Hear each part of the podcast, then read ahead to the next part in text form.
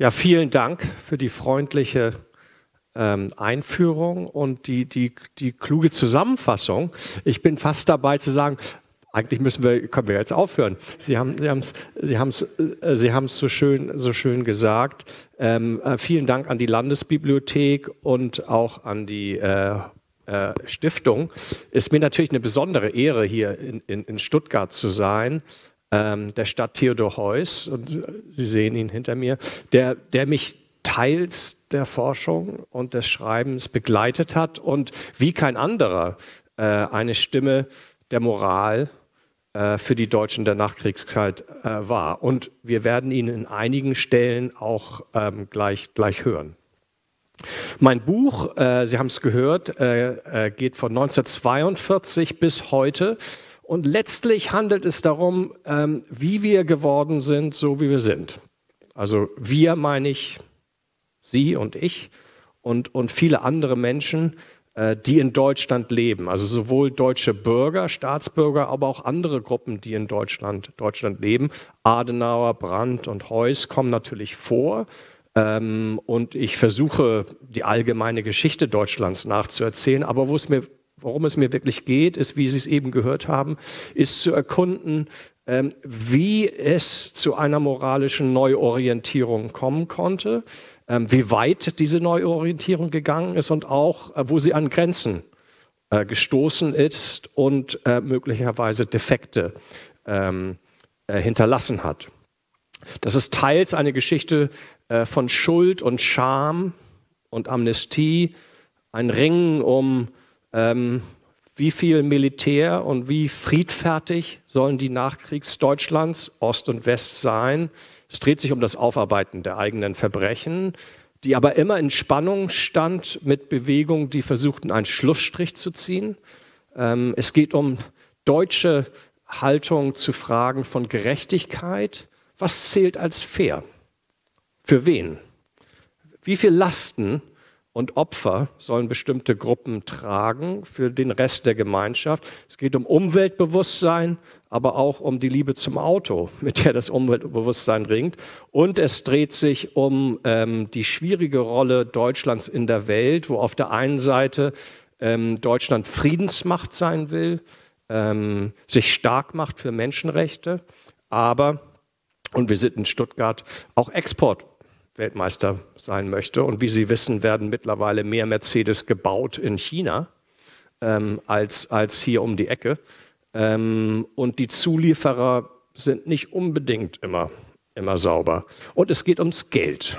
Die Deutschen und ihr Geld, da werde ich am Ende noch etwas zu sagen. Was ich jetzt in den äh, nächsten 40 Minuten machen möchte, ist nicht jeden Teil ähm, der Neuorientierung zusammenzufassen für Sie, ähm, schon gar nicht möchte ich abstrahieren, sondern ich habe mir überlegt, dass es vielleicht interessanter ist, sich ein paar Themen rauszugreifen und ähm, ihnen auch die Möglichkeit zu geben, ein bisschen die Stimmen zu hören.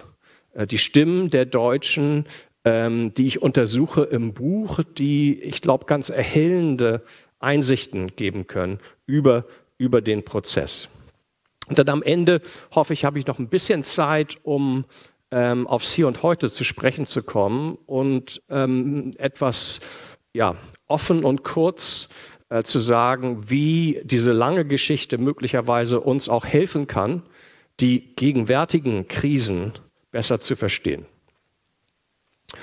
Ähm, mein Buch fängt an 19, im Winter 42, 43 und nicht 1945 ähm, mit der sogenannten Stunde Null. Ähm, das war keine ähm, ähm, vorgezeichnete oder abstrakte Entscheidung, die ich irgendwie getroffen habe, sondern es hat sich wirklich innerhalb meiner Forschung in den Archiven ergeben, wo mir zunehmend klar wurde, von Briefen, Tagebüchern, aber auch ähm, den Berichten des äh, Sicherheitsdienst, ähm, äh, des Naziregimes, wie seit dem Winter 42, 43 bestimmte Dinge aufbrechen. Daher auch ähm, der Titel des Buches, wie gewisse Selbstverständlichkeiten, Grundannahmen über den sogenannten gerechten Krieg bei einigen Gruppen in Frage gestellt werden. Und einige Deutsche, nicht alle, aber einige Deutsche anfangen, auf einmal sich selbst anders im Spiegel zu sehen und ähm, sich Gedanken machen über ihre eigene Rolle ähm, in Nazi-Deutschland und im Zweiten Weltkrieg. Das hat also mit dem Niedergang ähm, der Armee von Paulus in Stalingrad zu tun, die einen riesigen Schockeffekt hat. Ähm, in erster Linie natürlich äh, für die Eltern, ähm, die nicht wissen, sind, wo sind ihre Söhne tot, sind sie möglicherweise in Gefangenschaft und was ist besser, dass sie tot sind oder in der Gefangenschaft ähm, in, der, in der Sowjetunion ähm, und sich Fragen stellen auf einmal, ähm, was ist das für ein Krieg? Was ist das Ziel des Krieges? Ähm, was sind gerechtfertigte Opfer, die von uns verlangt werden in diesem Krieg? Und dann kommt die Bombardierung der deutschen Städte. Ähm, die hat natürlich schon vorher angefangen, aber jetzt sind es wirklich, werden sie intensiviert, in, werden sie intensiver und ähm, ähm, vorwiegend äh, auf äh, Städte und Zivilbevölkerung. Und dann stellen sich Fragen. Warum werden wir bombardiert? Es muss ja irgendeinen Grund haben, äh, fragen sich die Menschen. Das ist, das ist, das ist so der große, äh, die, die Anfangsphase. Ähm, und ich benutze die, um auszuloten, wo verschiedene deutsche Gruppen stehen, zu dem Zeitpunkt, wo der Krieg kippt. Und der Krieg noch nicht verloren ist, aber es besteht die Möglichkeit, dass der Krieg nicht gewonnen werden kann. Und daraus ähm, folgen dann Fragen, äh, dass man möglicherweise zur Verantwortung gezogen wird. Ähm, ein Beispiel, ähm, in Oldenburg gibt es einen Oberschullehrer, der ähm, den Ausbruch des Krieges 1939 begrüßt, bei 1940 enthusiastisch ähm, äh, an Kollegen, äh, die im Krieg dienen, schreibt, Hitler der größte Feldherr aller Zeiten, haben wir ein Glück, wir Deutschen, das ist alles wunderbar. Wie, wie Hitler das alles macht, mit wie viel Geschick, ähm, unglaublich. Ist der, der, der größte Krieg und ein gerechter Krieg. Ähm, der Sohn wird eingezogen und ähm, Ende 42 ähm, ist der Sohn dann an der Ostfront und in Stalingrad. Derselbe Lehrer, der Mitglied der Partei wird, ähm, der beginnt ähm, äh, Berichte für den Sicherheitsdienst zu schreiben, über was seine Kollegen so plaudern und die Leute in Oldenburg. Ähm, nach Februar 43 beginnt in seinem Tagebuch über Dinge zu reflektieren, die er vorher so ganz kurz nur notiert hat. Es gab in 42 schon Schüler, die zurückkehrten ähm, aus der Ukraine und aus Polen und dem Lehrer von ähm, Gräueltaten berichtete. Das wird nur so kurz notiert. Nach Februar 43 hat es ein ganz anderes Gewicht. Und er fragt sich, wer ist das größere Übel? Stalin oder vielleicht doch Hitler? Solange mein Sohn nicht zurückkommt, hisse ich keine Hakenkreuzflagge mehr. Er nimmt sein, äh, äh sein Parteizeichen ab ähm, weigert sich an, an, an bestimmten öffentlichen Kundgebungen teilzunehmen. Und bei 44 hat er sich davon überzeugt, dass er ja eigentlich sowieso nie den Krieg unterstützt hat und immer schon seine Zweifel hatte. Das ist eine ähm, ähm, äh, die Ausländer unter Ihnen wissen, wissen dass ähm, im Ausland wird der deutsche Witz nicht sehr hoch geschätzt. Die Deutschen ähm, verstehen keinen Witz. Aber es gibt in dem Buch äh, mehrere, mehrere Witze, häufig eher dunkler oder zynischer Art und Weise. Äh, aber es gibt einen Witz ähm, im Frühjahr 43, den der Oldenburger Lehrer berichtet. Der Nachbar hätte seine Frau beiseite genommen und hätte gesagt, Kennen Sie den kürzesten Witz? Wir siegen. Hm? Das ist die Situation, mit der sich jetzt einige auseinandersetzen äh, müssen. Und ähm, im Bombenkrieg ähm, wird nach ähm, Gründen gesucht. Äh, und da gibt es ein ganzes Spektrum von Gründen, die angeboten werden. Die beiden Kirchen ähm, äh, sind lautstark dabei, ähm, ihren Gemeinden zu äh, sagen, dass, dass die Bombardierung hat nichts mit dem Hier und Heute zu tun. Es ist letztens eine Strafe Gottes, ähm, dass wir nicht gläubig genug gewesen sind. Damit hat es was zu tun. Äh, geht zurück in die Kirchen und alles wird sich, wird sich rechten. Ähm, dann gibt es auf der extremen anderen Seite ähm, Gruppen, die sagen, ja, Goebbels hat ja recht. Wir werden bombardiert. Warum werden wir bombardiert? Ja, weil die Juden und Bolschewisten das deutsche Volk auslöschen wollen. Also müssen wir jetzt richtig hart durchgreifen. Zu dem Zeitpunkt sind ähm, ähm, bereits die meisten äh, Juden bereits ermordet gewesen. Aber ähm, die Nachrichten, die jetzt an die Heimatfront kommen von ähm, Erschießungen, ähm, Konzentrationslagern und dann auch von Vergasung, ähm, haben jetzt eine Brisanz, weil es möglicherweise den Deutschen an den Kragen geht. Und es gibt jetzt Gruppen, ähm, die sich zum ersten Mal Gedanken machen, wie haben wir gehandelt ähm, in der Kristallnacht bei den Deportationen. Vielleicht haben wir, um den Jargon der damaligen Zeit zu benutzen, vielleicht haben wir es ja doch ein bisschen zu doll getrieben mit den Juden und jetzt werden wir bestraft. Ähm, und das ist eigentlich auch gerecht, dass wir bestraft ähm, werden. Um Ihnen Eindruck zu geben, wie diese Stimmen äh, heißen, lassen Sie mich kurz zitieren von äh, Sicherheits, äh, vom Sicherheitsdienst, die Stimmen aus der Bevölkerung ähm, in der Provinz und in Städten aufnehmen und weiterleiten. Und wir sind, ich fange an mit dem Frühjahr 43, in Halle an der Saale. Ähm, waren die Meinungen gespalten zwischen denen, die die Juden totschlagen wollten und denen, die meinten, wenn die Deutschen die Juden nicht angegriffen hätten, wäre bereits Frieden. Der Schock von Stalingrad ist immer noch nicht ganz abgeklungen, stellte der Regierungspräsident von Schwaben im Juni 1943 fest. Und man befürchtete, die Russen könnten deutsche Kriegsgefangene aus Lohn der Sünde Rache für deutsche Massenexekutionen an Juden im Osten töten. Im November 1944 kritisierte die Sicherheitsbehörde in Stuttgart die äh, Nazi-Propaganda über das Massaker der Roten Armee an deutschen Zivilisten in Nemmersdorf, heute Majakowskoje in Litauen dem ersten Dorf in Ostpreußen, das an die Sowjets fiel, weil eine solche, solche Aktion leicht nach hinten losgehen könne.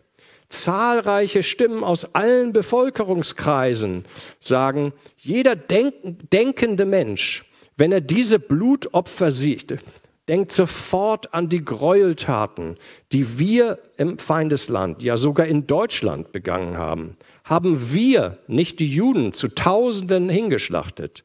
Erzählen nicht immer wieder Soldaten, Juden hätten in Polen ihre eigenen Gräber schaufeln müssen. Und wie haben wir es denn mit den Juden gemacht, die im Elsass im KZ waren? Die Juden sind doch auch Menschen. Damit haben wir den Feinden ja vorgemacht, was sie im Falle ihres Sieges mit uns machen dürfen. Wie Sie gehört haben, ist hier viel von wir die Rede. Ähm, und das ist äh, Teil ähm, des Anfangs des Buches, wie unter den Menschen der an der Heimatfront sich ein Gefühl der Mitschuld und Mitverantwortung an den in ihren Namen begangenen Verbrechen breit machte. Das ist ein Thema, was mich durch das ganze Buch äh, hindurch beschäftigt. Äh, in erster Linie ähm, äh, dreht es sich da um, um, den, äh, um die Verbrechen der Wehrmacht und den Holocaust ähm, Fragen von Mitverantwortung. Wofür sind wir eigentlich mitverantwortlich? Wir müssen ja nicht unbedingt am Hebel gesessen haben. Aber diese Frage dreht, dreht sich letzten Endes bis in unsere heutige Zeit. Denken Sie an die Klimakrise, wo es auch um Fragen der Mitverantwortung gibt. Und eine Sache, die ich untersuche, ist, inwieweit ähm, dieses Gefühl der Mitverantwortung und dafür zur Rechnung äh, gezogen zu werden, einen Schatten auf die Nachkriegsgeneration äh, gelassen hat. So, da waren wir jetzt am Ende des Krieges. Ähm, diese Zweifel ähm, und, und, und Sorgen, die sich ausbreiten, sind nicht genug, um die Nazi-Herrschaft zu brechen. Dazu braucht es die Rote Armee und ähm, amerikanische Soldaten.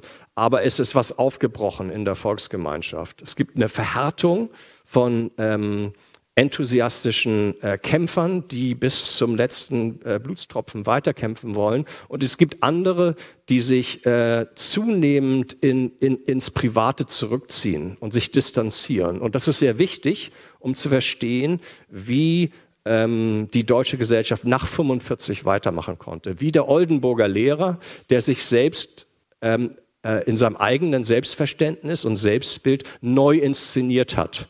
Schon kurz bevor äh, die Niederlage kommt. Nach 45 äh, gibt es dann in, zuerst einen Diskurs über Schuld.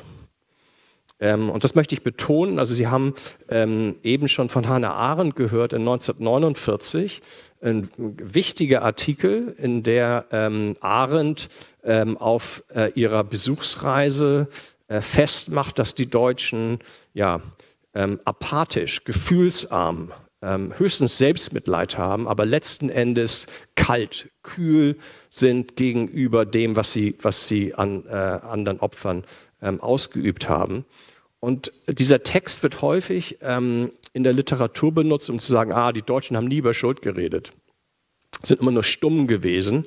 Und dann kommen endlich die 68er und das Thema ähm, wird äh, aufgerollt. Das ist nicht richtig. Ne? Also in 45, 46 gibt es eine ganze Reihe von ähm, äh, Schulddiskursen, nicht nur von Jaspers, äh, die berühmten Vorlesungen ähm, zu Schuld, ähm, sondern es gibt auch äh, nationalkonservative äh, Stimmen wie Ernst Wichert, ähm, einer der Bestseller-Autoren in der Zwischenkriegszeit, der dann ähm, äh, kurzfristig selbst im, ähm, im Konzentrationslager ist ähm, und ähm, inklusive in Stuttgart ähm, große, große ähm, Reden hält zur Schuldfrage. Was anders ist, ist, dass Schuld nicht wie ähm, Schuld heute verstanden wird. Wenn wir über Schuld reden, dann ähm, ist es eine, eine weltliche Schuld. Ähm, wir versuchen sie dingfest zu machen, historisch und politisch und kausal, durch Kausalzusammenhänge unsere Verantwortung für bestimmte Taten zu sehen. Ähm, das ist aber nicht die Schuld, über die die Deutschen ähm, Ende äh, 45 und 46 reden. Ähm, Wichert ähm, spricht ähm, von der Schuld der Deutschen, aber es ist eine fast metaphysische Schuld, eine Schuld, ähm, die bis zur Erbsünde zurückgeht. Wir sind alle irgendwo schuldig und, und mit Schuld geboren ähm, ähm, als, als Christen und als Menschen und wir sind letzten Endes ähm, Teil äh, ein, eines Komplexes, der in der Moderne von bösen Gewalten bedroht wird. Also Hitler ist ein Dämon, ähm, der fast ja magische Kräfte entwickelt hat. Und diese magischen Kräfte sind nicht zu verorten in politisch-historischen Kontexten, wie es ein Historiker heutzutage machen würde, also 1933 oder Versailles oder dem Ersten Weltkrieg, sondern das ist, ist irgendwo in der Luft der Moderne, die den Menschen korruptiert und ähm, äh, zu einem Abfall von Gott, Gott führt.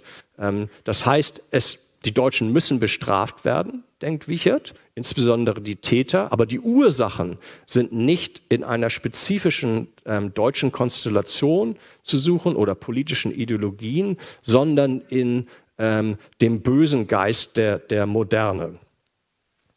Ähm, Bischof Wurm, ähm, der sich stark macht, dass die evangelische Kirche ähm, ein Schuldbekenntnis abliegt und damit ein bisschen in der Minderheit ist, bekommt viele Briefe von ähm, Kriegsgefangenen. Ein deutscher Kriegsgefangener ähm, in, ähm, in Italien schreibt ihm 48 ähm, äh, völlig erbost, was denn die Bischöfe in Deutschland machen, dass sie erwarten, dass die Deutschen ein Schuldbekenntnis abgeben. Das ist doch Unsinn, sagt der Mann. Ähm, sicher, wir müssen unsere Schuld Gott bekennen. Aber anderen Nationen, wir als Deutsche, das ist Unsinn. Das führt doch zu überhaupt nichts.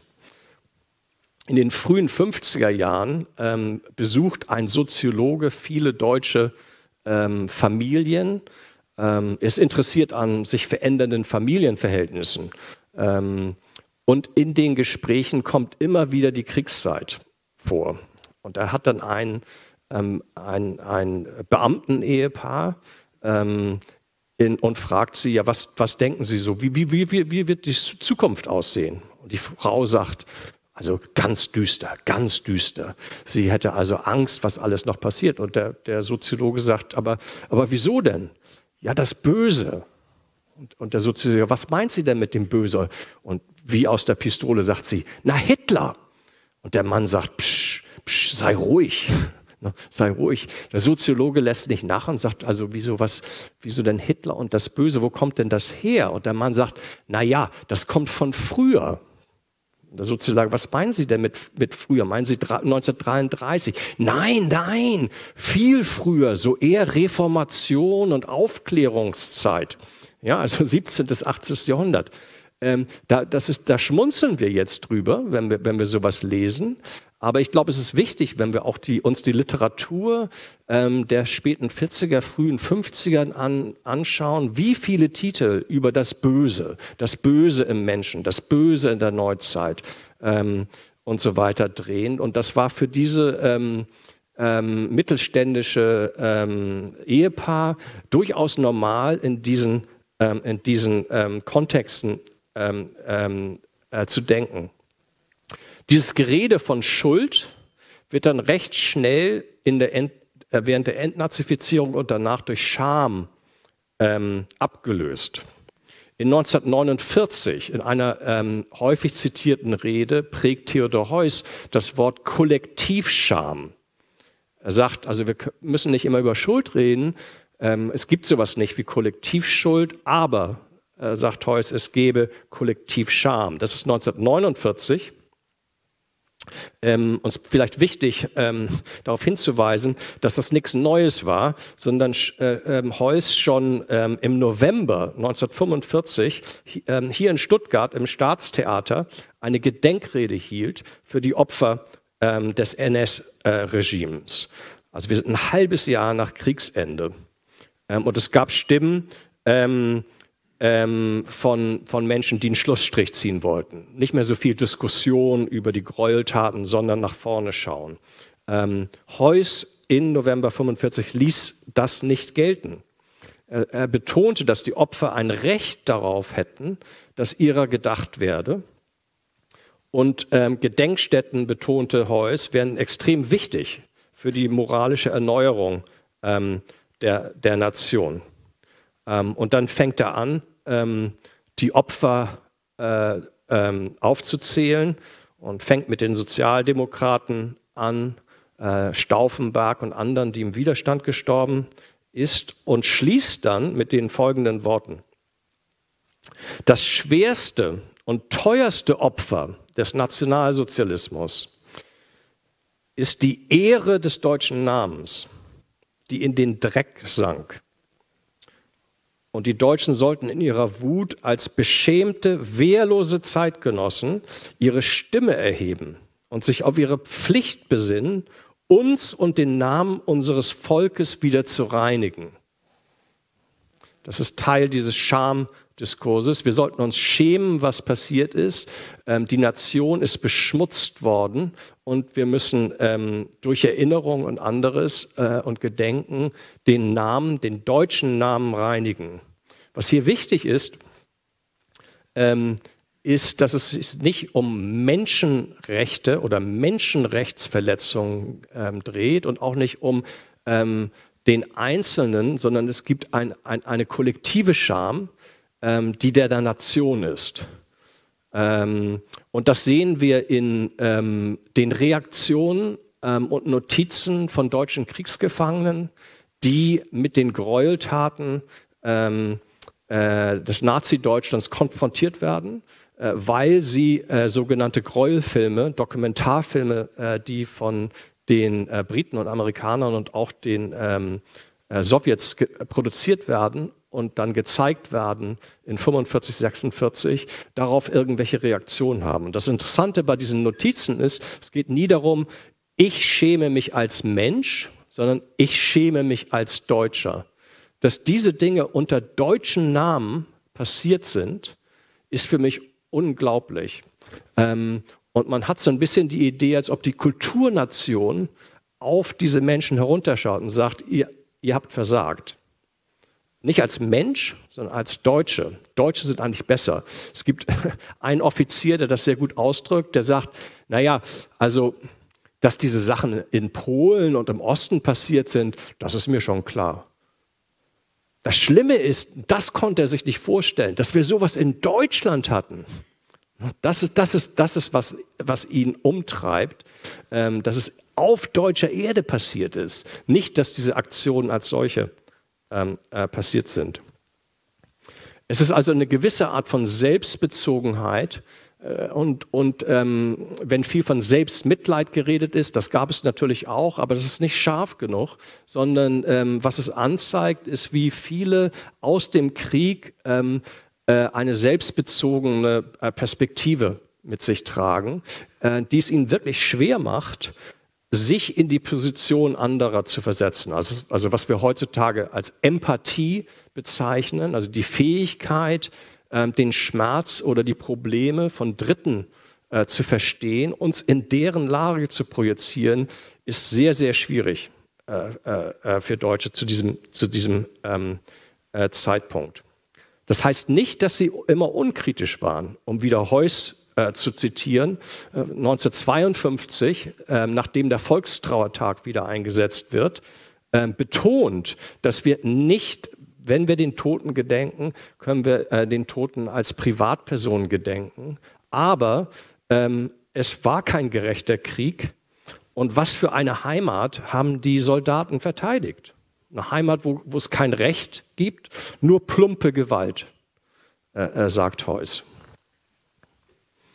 Ähm, wie im Kalten Krieg nun die, ähm, das Gleichgewicht zwischen Remilitarisierung und Friedfertigkeit gezogen wird, ist eine Spannung, die sich sowohl ähm, in äh, der Bundesrepublik als auch in etwas geringerem Ausmaß in der DDR vollzieht.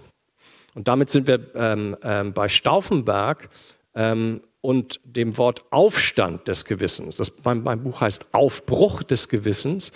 Aufstand des Gewissens bekomm, äh, wird ähm, der Begriff, mit dem in Mitte der 50er Jahre Stauffenberg und das Attentat ähm, Hitler von 1944 gedenkt wird.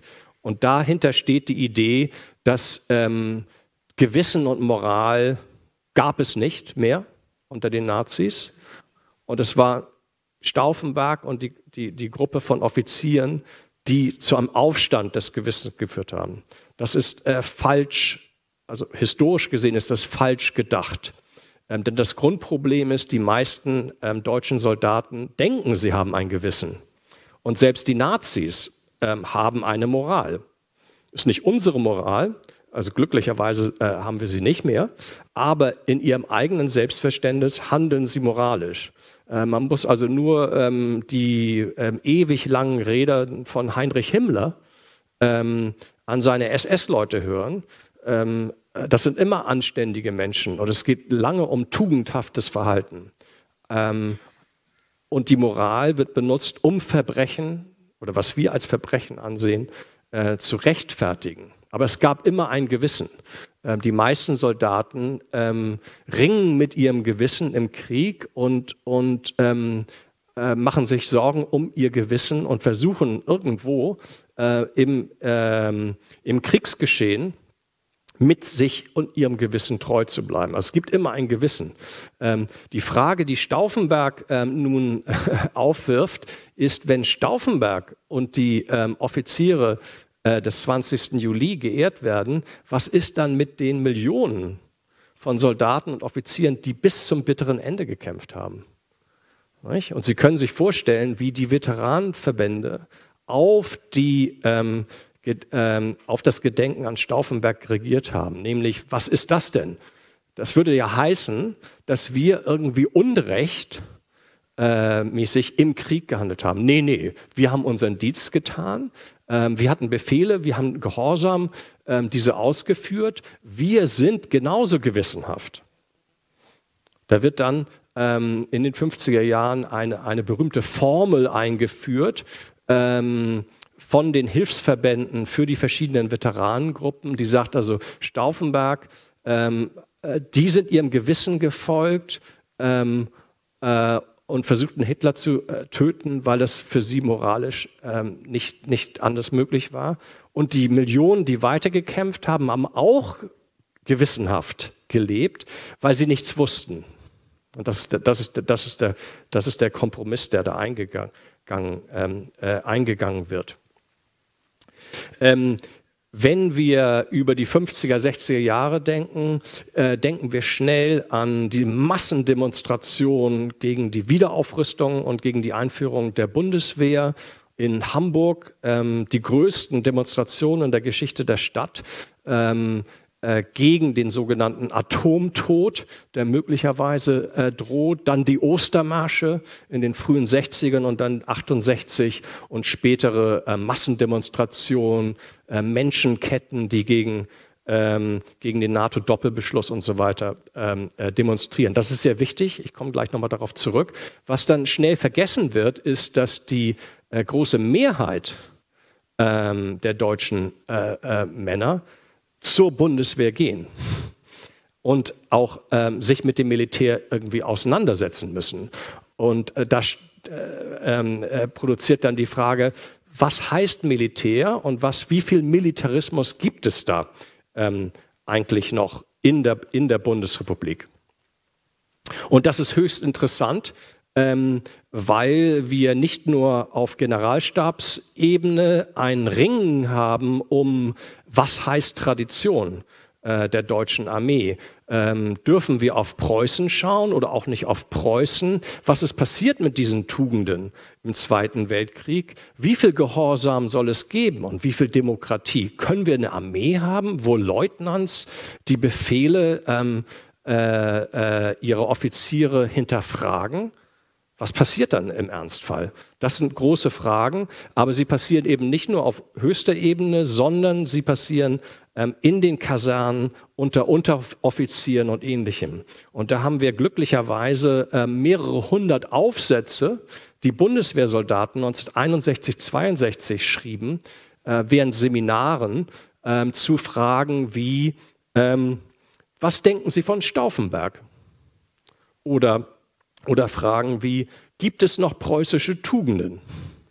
Ähm, oder was darf man, was darf man nicht, ähm, wenn man äh, unter Beschuss kommt vom Partisanen? Und wir haben die Antworten ähm, aus diesen Aufsätzen und die zeigen uns so ein bisschen wie ein Spiegelbild das Spektrum äh, von Stimmen, die es gibt in den 60er Jahren. Und die gehen von ähm, eben einer Rechtfertigung Stauffenbergs als der einzige moralische Lichtblick zu einer Verteidigung des Bürgers in Uniform, aber es gibt eine ganze Reihe von anderen Stimmen.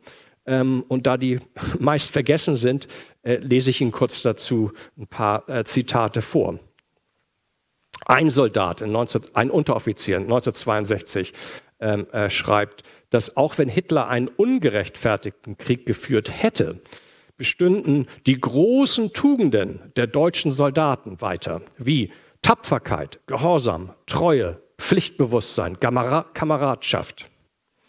Ein anderer Soldat äh, betont, dass die Deutschen zwar den Zweiten Weltkrieg verloren hätten, aber sie hätten Unwahrscheinliches geleistet und dass selbst Wehrdienstverweigerer doch bitte Respekt zollen müssten, ähm, wie sie sich so tapfer gegen einen zahlreichen Feind gewehrt hätten. Ein anderer Bundeswehrsoldat bei der Frage, was ist Ihr Lieblingsbuch und warum, ähm, wählte ähm, das Buch von Gerd Geiser ähm, aus, Die sterbende Jagd von 1953 über eine Gruppe von Kampfpiloten. Ähm, was ihn besonders dabei beeindruckte, war, ähm, dass die Kampfpiloten einer Sache dienen, die zum Scheitern verurteilt ist und trotzdem weiterkämpfen. Ihr Empfinden von Ehre und Scham Ihre überzeugende Haltung machte sie zu inneren Siegern. Ähm, andere führen aus, dass wir weiterhin jähe, selbstlose Soldaten brauchen, weil die Gefahr besteht, dass die Zivilisation von einer Lawine überrollt werden wird aus dem Osten.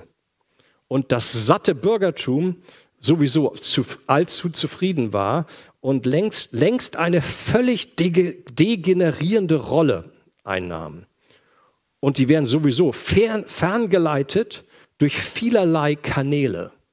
So ein antisemitisches äh, äh, äh, Muster. Und dann, haben wir, und dann haben wir Offiziere, die eindeutig sagen, also mein, meine erste Pflicht ist nicht zu irgendwelchen Menschenrechten. Im Krieg ist meine erste Pflicht zu meiner Truppe. Wenn meine Truppe unter Beschuss kommt irgendwo von einem Dorf, natürlich gehen wir da rein und erschießen alle. Das ist überhaupt kein Problem. Das ist die 60er Jahre. Nun gibt es eine Gegenreaktion, ähm, die zunehmend äh, Friedfertigkeit ähm, und äh, Protest und offene Demonstration zu einer neuen Tugend ähm, erhört. Und äh, das sind nicht nur äh, junge Studenten, sondern, um einen Fall zu nehmen, von 1983 in Mutlang, einige werden, ältere werden sich vielleicht erinnern, Mutlang 1983 ähm, sollten ähm, Nuklearwaffen stationiert werden und Tausende setzten sich dann auf die Straße und blockierten den Zugang, wurden dann festgenommen und vor Gericht äh, äh verurteilt. Und eine davon war die 19 36 geborene Meta Lamberts. Ähm, und äh, wir haben den, äh, die Gerichtsprotokolle, in der sie ähm, erklärt, warum sie macht, was sie macht. Und sie erklärt, dass für sie Frieden ein Lernprozess gewesen sei, zu dem sie eher spät in ihrem Leben äh, fand. Ähm, ursprünglich war sie eine Lehrerin der alten Schule die ganz selbstverständlich ab und zu mit einer Ohrfeige ihre Schüler ähm, äh, diszipliniert hat. Ich bin ein unpolitischer, ziemlich obrigkeitsgläubiger Mensch, sagt sie, aber ähm, sie wurde wachgerüttelt äh, von der Erklärung der Kirchen 1981 äh, über das Wettrüsten. Und sie wollte etwas tun, vor, vor allem betonte sie angesichts der Mitschuld der Deutschen in der NS-Zeit. Und deshalb fingen sie an, sich an Boykotten zu beteiligen von Produkten aus Südafrika. Und dann wurde ihr bewusst, sie bezahlt ja auch Steuern. Also irgendwo hat sie dann ja auch einen Anteil an den, äh, an den ähm, Rüstungsausgaben. Ich darf diese Dinge nicht einfach den Politikern überlassen. Ich muss mich selbst engagieren, sagt sie. Und sie begann 5 Mark und 72 Pfennig von ihrer Kfz-Steuer einzubehalten. Ein Pfennig pro Pershing 2 beziehungsweise Cruise Missile. Das ist die neue Zivilcourage und es sind eben ältere Generationen, die ähm, genauso wichtig äh, äh, sind wie jüngere. Eine Kernfrage, ähm, die ähm, die Kirchen und dann auch ähm, Regierungen ähm, belastet und, und teils spaltet, ist ähm, die Rolle des Gewissens. Was ist überhaupt das Gewissen? Wenn man sich Soziologen, Soziologen anguckt in den 60er Jahren, die was zu Gewissen schreiben, ist es interessant, dass die Grundannahme ist, die moderne Welt ist so komplex und wir haben Arbeitsteilung überall und wir delegieren alle möglichen Verantwortungen und haben Regulierungen, wir haben Gerichte, wir haben Kirchen, wir haben Organisationen, Firmen und vieles mehr dass eigentlich man gar kein Gewissen mehr braucht. Das wird so ausgelagert. Ähm, und nur ähm, Forscher, die an der ähm, ähm, Atombombe selbst bauen, müssen sich vielleicht noch Fragen über Gewissen äh, stellen. Interessanterweise, von den späten 60er Jahren gibt es mehr und mehr Deutsche, die genau das tun, nämlich ihr Gewissen prüfen müssen, weil sie ähm, ähm, Wehrdienstverweigerer äh, sein wollen. Ähm, und das ist im Unterschied zu anderen europäischen Ländern wie Dänemark, die eher eine konstante Zahl hat, schießt die Zahl der Deutschen ähm, äh, ähm, Wehrdienstverweigerer äh, nach oben. Und das heißt, das Gewissen muss irgendwie geprüft werden. Und ursprünglich gibt es eine Gewissensprüfung, in der ähm, der äh, Rekrut darlegen muss, warum es mit seinem Gewissen laut des Grundgesetzes äh, nicht möglich ist, den Wehrdienst abzuleiten. Aber wo ist denn das Gewissen? äh, schauen Sie sich Ihren Nachbarn an. Sie, man, wo, man, kann nicht darauf zeigen. Ähm, es heißt, Gewissen kann eigentlich nur interpretiert werden durch ähm, wie es verbal ausgedrückt wird oder im Handeln sich zeigt. Und das führt dazu, dass diese ähm, Gewissensprüfung und die Kommission ja, zu einem Schauspiel werden, in der äh, junge Menschen ähm, vorbereitet werden, wie man ein Gewissen darstellt und kommuniziert. Und seine eigene Lebensbiografie und ähm, die der Eltern mit Blick auch auf, was im Zweiten Weltkrieg passiert ist, eine Identität darzulegen, die eindeutig machen soll, dass es mit dem Gewissen unvereinbar ist, eine Waffe in die Hand zu nehmen. Also Gewissen steigt auf und breitet sich aus, so weit, dass dann in den 80er Jahren die Kirchentage, die jährlichen Kirchentage, Hunderttausende von Menschen anziehen, die in kleinen Gruppen um sich sitzen, um ähm, sich ihres Gewissens zu vergegenwärtigen. Mehr Leute gehen zu den Kirchentagen als zu den Rolling Stones. Ähm, das ist un unglaubliche deutsche, ähm, äh, deutsche Geschichte. Wie sieht es in der DDR aus?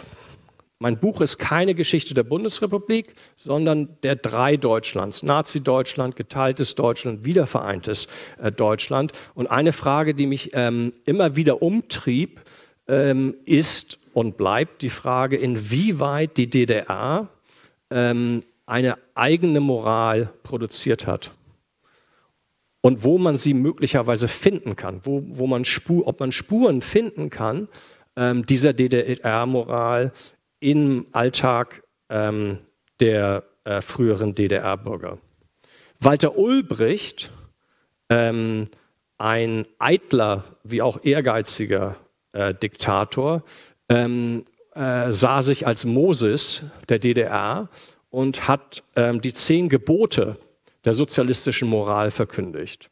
Also nicht an sich selbst denken, sondern immer an die soziale Solidarität ähm, für die unterdrückten Kämpfer ähm, äh, äh, der dritten Welt einstehen, ähm, Opfer machen für das Gemeinwohl, ähm, sauber und tugendhaft die Kinder zu Sozialisten erziehen und so weiter und so fort.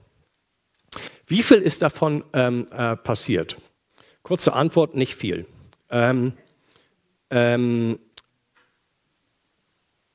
unter Honecker wird dann schon privater Komfort äh, wichtiger als ähm, gelebte sozialistische Solidarität. Und in der Mangelgesellschaft ziehen sich äh, die meisten äh, DDR-Bürger zurück auf ihre Datsche oder ähm, in ähm, Projekte, ihr Eigenheim zu, zu verschönern. Also das, was die DDR ähm, so als kleinbürgerliches Denken äh, kritisierte, wird verstärkt ähm, durch die Mangelgesellschaft. Aber wir sehen es in vielen, vielen anderen Bereichen und ich ähm, äh, gebe Ihnen nur zwei ganz kleine Happen, um das zu verdeutlichen. Einer ist von 1977 ähm, und hier gibt es einen Arbeiter, der ähm, ähm, in seiner Freizeit ähm, außerhalb der Fabrik äh, Dienst äh, macht bei einer sogenannten Konfliktkommission. Die DDR hatte ein riesiges Netzwerk von sogenannten Konfliktkommissionen.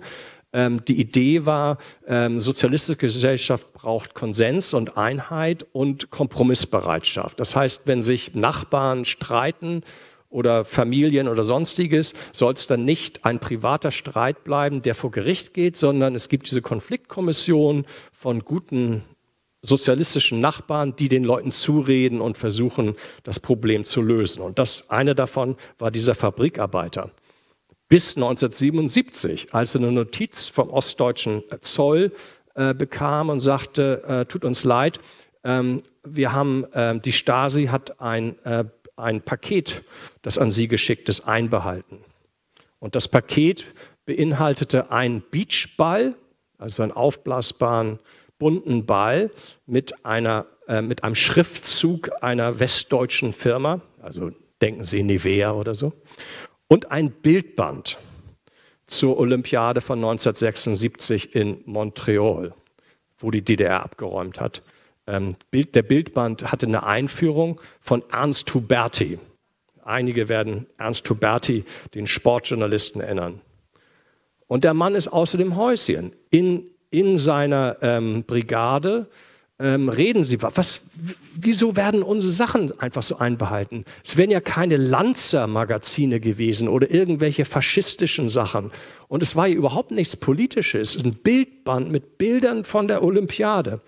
Und letzten Endes entscheidet sich der Mann, ähm, an, an, an die Minister zu schreiben und erklärt, ich, ich mache nicht mehr mit, sagt er. Ich möchte kein Recht mehr sprechen, wenn man mir nur Pflichten und keine Rechte auferlegt.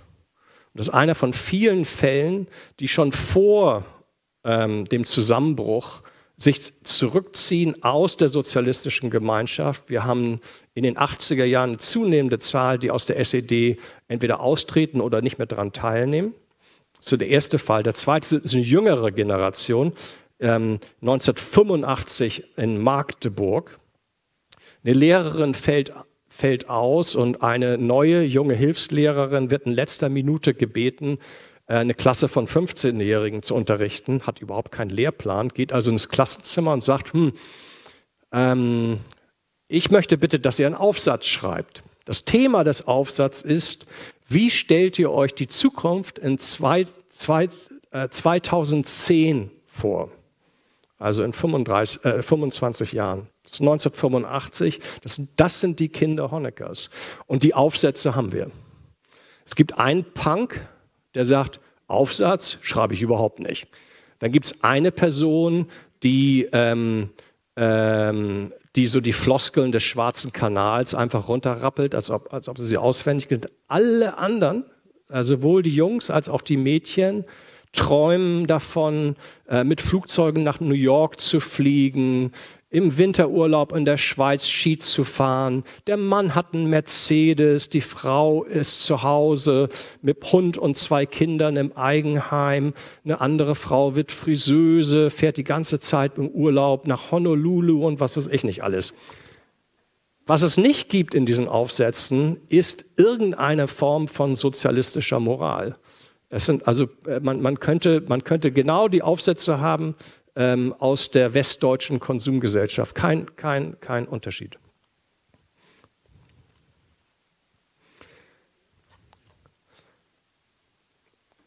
Ich möchte ganz kurz jetzt ähm, ein paar Themen mit dem Hier und Heute äh, verstricken und ähm, ja, zur Diskussion auch einladen.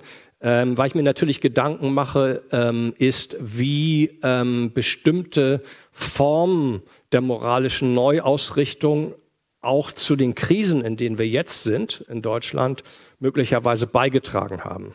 Und da habe ich drei, drei Punkte, ähm, die ich Ihnen kurz vorstellen will. Der erste Punkt ist zu Deutschland und, und Deutschlands Platz in der Welt. Die, in der moralischen Ausrichtung sieht sich Deutschland in erster Linie als Friedensmacht und auch als globaler Vorreiter der Energiewende. Letzten Endes ist es relativ einfach, moralisch zu sein, wenn ähm, die anderen die Kohlen aus dem Feuer holen. Also die neu, moralische Neuorientierung hat Deutschland unter anderem machen können, ähm, weil sie hinter einem ja, komfortablen Schutzschild ähm, exist, exist, äh, die, die ähm, Rekonstruktion des Landes durchführen konnte. Es sind immer wieder Momente, wo Verantwortung für ähm, globale Verantwortung, ähm, auch Verantwortung für die Folgen ähm, des eigenen Lebensstils ausgelagert werden. Ähm, das ist bei der NATO lange so gewesen, aber es ist auch, wenn Sie auf die Umweltsituation gucken, so. Die ähm, die Kernkraftwerke werden abgestellt, Steinkohle wird zurückgefahren und hört dann auch auf, aber Kohle wird dann importiert und Gas und, Gas und Öl, als ob von der planetaren Sicht das einen großen Unterschied äh, machen würden. Es gibt Menschenrecht, ähm, viele Menschenrechtsbewegungen und eine Außenministerin, die immer wieder auf Menschenrechte pocht, aber Seit dem Ausbruch Ukraine, äh, des Ukraine-Kriegs sind die Investitionen, deutsche Investitionen in China angestiegen. Nicht ab, abgefallen. Und da gibt es viele Zulieferer, wo es, glaube ich, nicht so eindeutig ist, ob alle Menschenrechte immer gefolgt werden. Also womit wir es zu tun haben, ist, dass in einer Welt, ähm, in der äh, es Fragezeichen gibt hinter Globalisierung, Fragezeichen gibt hinter ähm, militärischer äh, äh, Sicherheit, Fragezeichen hinter einer Klimakrise, die Moral immer mehr an Grenzen der Realität stößt. Und ähm, es schwieriger und schwieriger wird, die ähm, Konsequenzen des eigenen Handels einfach so unter den Teppich zu kehren. Ähm, und das wird, glaube ich, sich auch in den nächsten Jahren nicht unbedingt bessern. Das zweite Thema ist Geld. Ähm, und dazu habe ich äh, auch mehrere Seiten im Buch zu äh, der Art und Weise, wie Deutsche schon anders mit über Geld denken und anders mit Geld ähm, handhaben als ähm, andere äh, Gesellschaften. Geld steht letzten Endes auf moralischen Füßen in, in, in Deutschland. Und wir sind ja hier sozusagen im, im, im Land der schwäbischen Hausfrau. Also da erzähle ich Ihnen, Ihnen nichts Neues. Theodor Heuss 1952 ähm, er gibt eine große Rede am sogenannten Weltspartag, dem die Menschen aufgefordert werden zu sparen, sparen. Und er erklärt, indem der Sparer an sich selbst denkt, hilft er den anderen. Weil der Sparer wird selbstgenügsam und diszipliniert sich, ist nicht mehr auf die anderen angewiesen, kann daher liberal und unabhängig sein und auch ein Demokrat. Nun war leider das Problem, dass 1952 der Rest der Gesellschaft sich überhaupt nicht klar war, dass Heuss, Heuss da im Recht ist. Ähm, wir hatten nicht nur die Hyperinflation 1923, die Sparbücher ausradierte, sondern ähm, ähm, die vom Zweiten Weltkrieg produzierte Inflation und dann eben die, ähm, die neue Währung äh, der Deutschmark, äh, der deutschen Mark, die erneut ähm, äh, den Sparern viel des Ersparten äh, ähm, ähm, wegnahm. Und da ist die deutsche Gesellschaft zu dem Punkt sehr geteilt. Es gibt viele Stimmen, die sagen, wieso sparen? Bin ich blöd? Mein Vater, meine Eltern haben gespart, meine Großeltern haben gespart und was ist ihnen geblieben? Nix. Ich bin doch nicht dumm. Hier und heute ich, ähm, äh, heißt es zu leben. Ähm, ich genieße das Leben. Äh, es gibt ähm, Männer, die, die, die, ihre Frau, die ihre Frau instruieren, ähm, ähm, äh, lass es dir gut gehen. Nein, wir wollen nicht sparen. Ausgeben, ausgeben, ausgeben. Bloß nichts ansparen. Ähm, Sparquote äh, in, im Nachkriegsdeutschland ist extrem gering. Ist überhaupt nicht klar, wo das hin, hinführen wird. Ähm, aber dann gibt es andere, äh, andere Stimmen. Ähm, die genau die umgekehrten moralischen ähm, Konsequenzen ziehen aus den Verlusten in Hyperinflation und späteren Inflation. Eine davon ist Frau Möller, ähm, die in den 80er Jahren, den 80er Jahren ähm, in einem riesigen ähm, äh, Forschungsprojekt äh, den Forschern äh, darlegt, wie sie über Geld nachdenkt. Der äh, Vater Frau Möllers hat in der Hyperinflation sein ähm, Fuhrunternehmen verloren. Frau Möllers Mann nach dem Zweiten Weltkrieg ähm, das Geschäft. Trotzdem, sagt sie, nein, nein, nein, was würde aus der Welt werden, wenn die Menschen statt zu sparen nur noch ausgeben oder schlimmer, Kredite aufnehmen? Wo soll denn das hin? Das ist moralisch doch furchtbar. Denn die anderen, die leiden doch darunter. Den nimmt man doch das weg. Nein, das finde ich, das, das, ist, das ist Betrug. Kredite sind Betrug in dieser, ähm, in dieser äh, ähm, Orientierung. Was hier wichtig ist, ist, dass Frau Möller ähm, überhaupt nicht so handelt oder denkt, wie die meisten ähm, äh, Wirtschaftswissenschaftler annehmen, wo wenn sich Preise verändern oder Zinsen verändern, dann verändert sich das Verhalten. Frau Möller hat bestimmte Grundsätze oder wie einige ähm, ihrer äh, Zeitgenossen es ausdrücken, preußische Tugend sind die besten Tugenden. Ähm, und worauf das hinweist, ist, dass Geld und wie mit Geld ausgegangen wird, keine wirtschaftliche ähm, Dimension ist, sondern eine moralische. Indem man haushält, beweist man sich, dass man ein guter Mensch ist. Selbst wenn die Welt um ein äh, zusammenbricht und, und es Inflation gibt, bleibt man seinen eigenen Grundsätzen ähm, treu. Dass es dazu kommen konnte, hat unter anderem mit Heuss zu tun und anderen öffentlichen Stimmen, die das Sparen aufladen als extrem wichtige deutsche Tugend. Ohne Sparen kann es keine Demokratie geben ähm, in, in, in dieser Denkweise. Es hat mit der Bundesbank zu tun, die daran interessiert ist, ähm, ähm, dass Arbeitnehmer sparen und Maß halten und nicht nach höheren Löhnen schreien, die dann möglicherweise die Exportindustrie ähm, äh, äh, bedrohen. Ähm, und diese, ähm, äh, dieser moralische Diskurs, den wir bis zu Merkel ähm, verfolgen konnten und wie Merkel und Schäuble in der Eurozonenkrise ähm, den ähm, äh, Mittelmeergesellschaften Lektionen geben, was das richtige Haushalten ist. Aber die Grundidee ist, dass die Volkswirtschaft letzten Endes eine große Version des schwäbischen Haushalts ist. Was totaler Unsinn ist. Also da müssen Sie gar nicht Wirtschaftswissenschaftler sein. Das macht auch historisch überhaupt keinen Sinn. Ähm, denn ähm, äh, wenn Sie nach Hause gehen, können Sie nicht selber Geld drucken oder mehr Geld in Umlauf geben. Nicht? Die die Zentralbanken können das. Es ist eine ganz andere, ganz andere Diskussion. Warum ist das wichtig? Es ist wichtig, weil es ähm, äh, uns darauf hinweist, dass Moral zwei ähm, unterschiedliche Ziele verfolgt, die auch miteinander in Konflikt geraten können. Für Frau Möller ist Sparen ähm, Teil ähm, ihrer eigenen Identität. Es gibt ihr Ziele vor. So soll ich leben, dann lebe ich gut. Es ist ein Kompass, der uns Richtungsanweisungen gibt. Das ist extrem wichtig. Also ich würde nie sagen, wir sollen, Moral ist irgendwie dubios oder nur verschleiert, nur Interesse. Moral spielt eine sehr, sehr wichtige Rolle.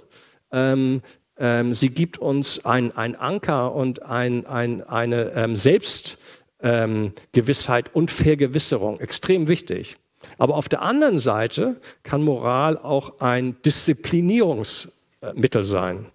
Ähm, und beim Sparen ähm, in der Nationalpolitik ist es in gewisser Weise ein Korsett geworden, das äh, mit der Schuldenbremse äh, enger und enger geschnürt worden ist, so dass Atemnot entsteht. Ähm, und viele Probleme, mit der sich die deutsche Gesellschaft im Moment rumplagt, rum, rum, rum ähm, sind die Folge davon. Ähm, ohne Schuldenbremse wahrscheinlich auch keine ähm, Ablösung des Dieselzuschusses ähm, für die Bauern. Ähm, sie hätten keine Verteilungsprobleme. Ähm, hätte es mehr Geld in öffentliche Investitionen gegeben, wäre der Stuttgarter Bahnhof schon längst fertig wahrscheinlich und die Deutsche Bahn hätte uns noch mehr Gäste ähm, äh, äh, gebracht. Ähm, also es gibt eine ganze Reihe, die digitale Unterversorgung ist Teil von einer Spar- Sparwut, in der nie Geld da ist. Ähm, fast alle Ausländer, die ich kenne, äh, gucken auf Deutschland und schütteln den Kopf, ähm, insbesondere als die Zinsen so niedrig waren, dass nicht mehr äh, Kredite für öffentliche Institutionen, äh, Investitionen benutzt wurden. Nicht? Also da ist die Moral teils verantwortlich für die Folgen, mit denen wir uns äh, rumplagen. Letzter Punkt ist die Krise der Demokratie. Wie Sie wissen, ähm, äh, hapert es mit der Demokratie nicht nur in Deutschland, sondern Populismus gibt es äh, in vielen anderen Ländern. Aber ich würde betonen, dass es ähm, eine Art von Populismus und auch Demokratieproblem ist mit gewissen deutschen Eigenarten. Die AfD kommt nicht aus dem Nichts. Wir müssen uns daran erinnern, dass in der Bundesrepublik es weiterhin ähm, antiliberale Tendenzen gab.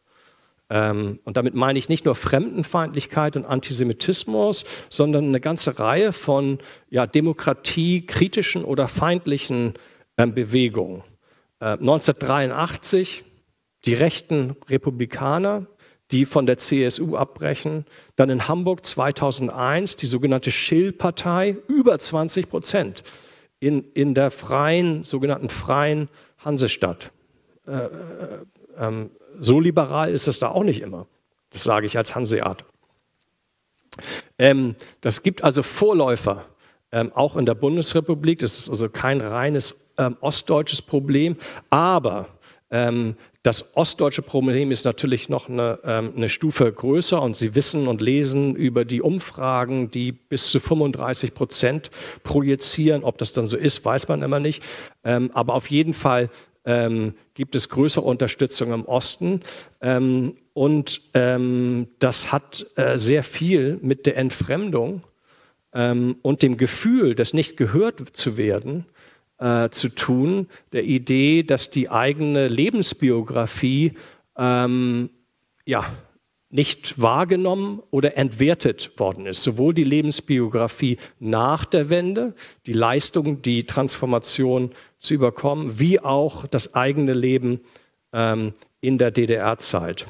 Und da würde ich sagen, ähm, weist, weist so eine moralische Perspektive darauf hin, dass wir es hier mit zwei Problemen zu tun haben.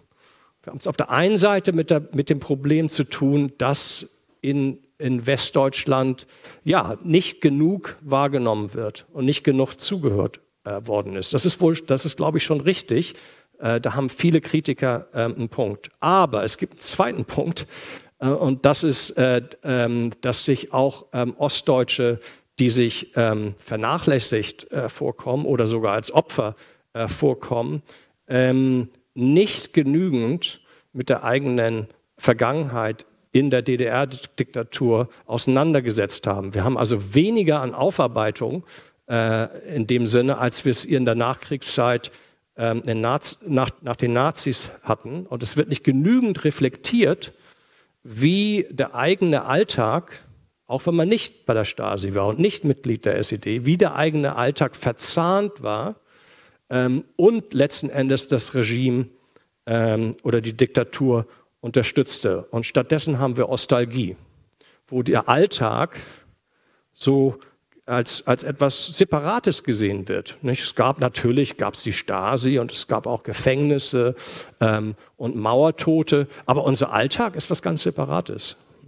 Und daher müssen wir uns gar nicht mit diesem Teil der Geschichte äh, beschäftigen. Das ist, glaube ich, ein großes Desiderat, ähm, ähm, was für die demokratische, Demokrat, demokratische politische Kultur Probleme aufwirft. Zum Schluss,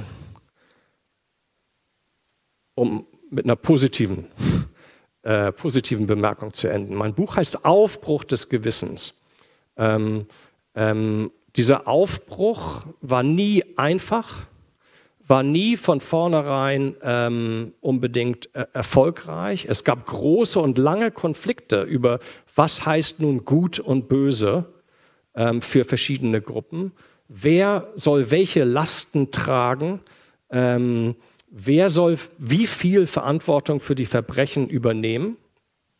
Und was ergibt sich daraus für die Opfer? Und wer zählt überhaupt als Opfer?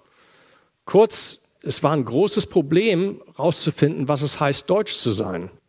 Es wurde viel verpasst, aber es wurde auch viel erreicht. Und das würde ich immer betonen wollen. Ähm, ich weiß noch nicht, was Theodor Heuss uns heute raten würde. Aber ich glaube, es tut gut, sich dieser moralischen Anstrengung zu erinnern in unserer eigenen krisenhaften Zeit. Vielen Dank.